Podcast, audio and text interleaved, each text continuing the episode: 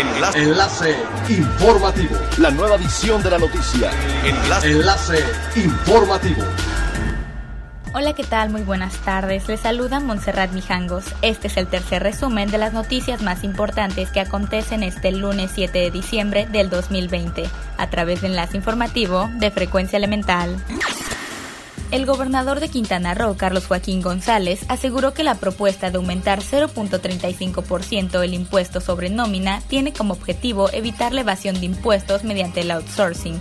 Ante esto, hoteleros de la Riviera Maya buscan una negociación el mandatario expuso que la iniciativa que actualmente se analiza en el Congreso del Estado plantea exentar con 100% de ese incremento a las empresas que contraten directamente a sus empleados, por lo que es un mecanismo que busca desincentivar la tercerización de las contrataciones.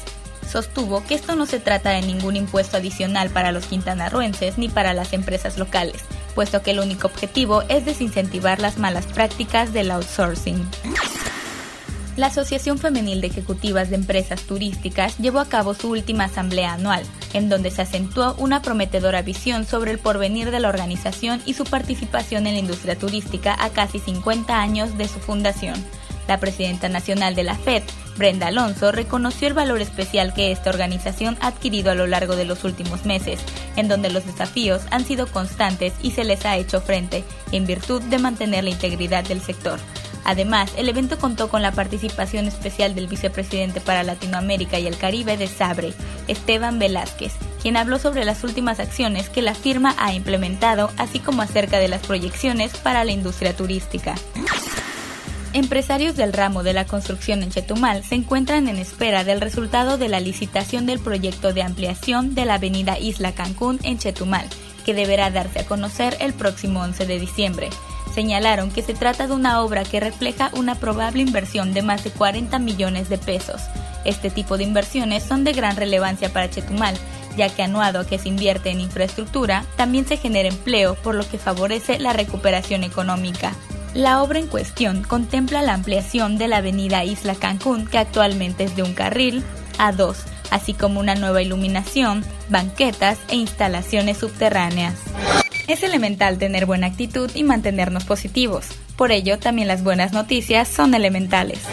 Price Travel Holding firmó un acuerdo comercial con Rappi, aplicación latinoamericana que cuenta dentro de su oferta con una opción de viajes llamada Rappi Travel, poniendo a su inventario hoteles con contratación directa en México, Latinoamérica y el Caribe, con tarifas y promociones exclusivas.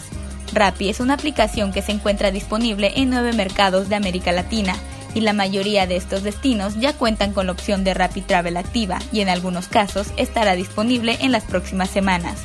Este tipo de acuerdos posiciona a Price Travel Holding como uno de los líderes a nivel regional, logrando estimular la actividad turística y acelerar la recuperación de este sector. Siga pendiente de las noticias más relevantes en nuestra próxima cápsula informativa. No olvides seguir nuestras redes sociales, Facebook, Instagram y YouTube. Estamos como Frecuencia Elemental, en Twitter arroba frecuencia-e y nuestra página web www.frecuenciaelemental.com. Se despide Montserrat Mijangos y no olvide que es elemental estar bien informado. Enlace. Enlace informativo. La nueva edición de la noticia. Enlace. Enlace informativo. Es elemental que te conectes a nuestra frecuencia a través de www.frecuenciaelemental.com. Frecuencia Elemental. El cambio eres tú.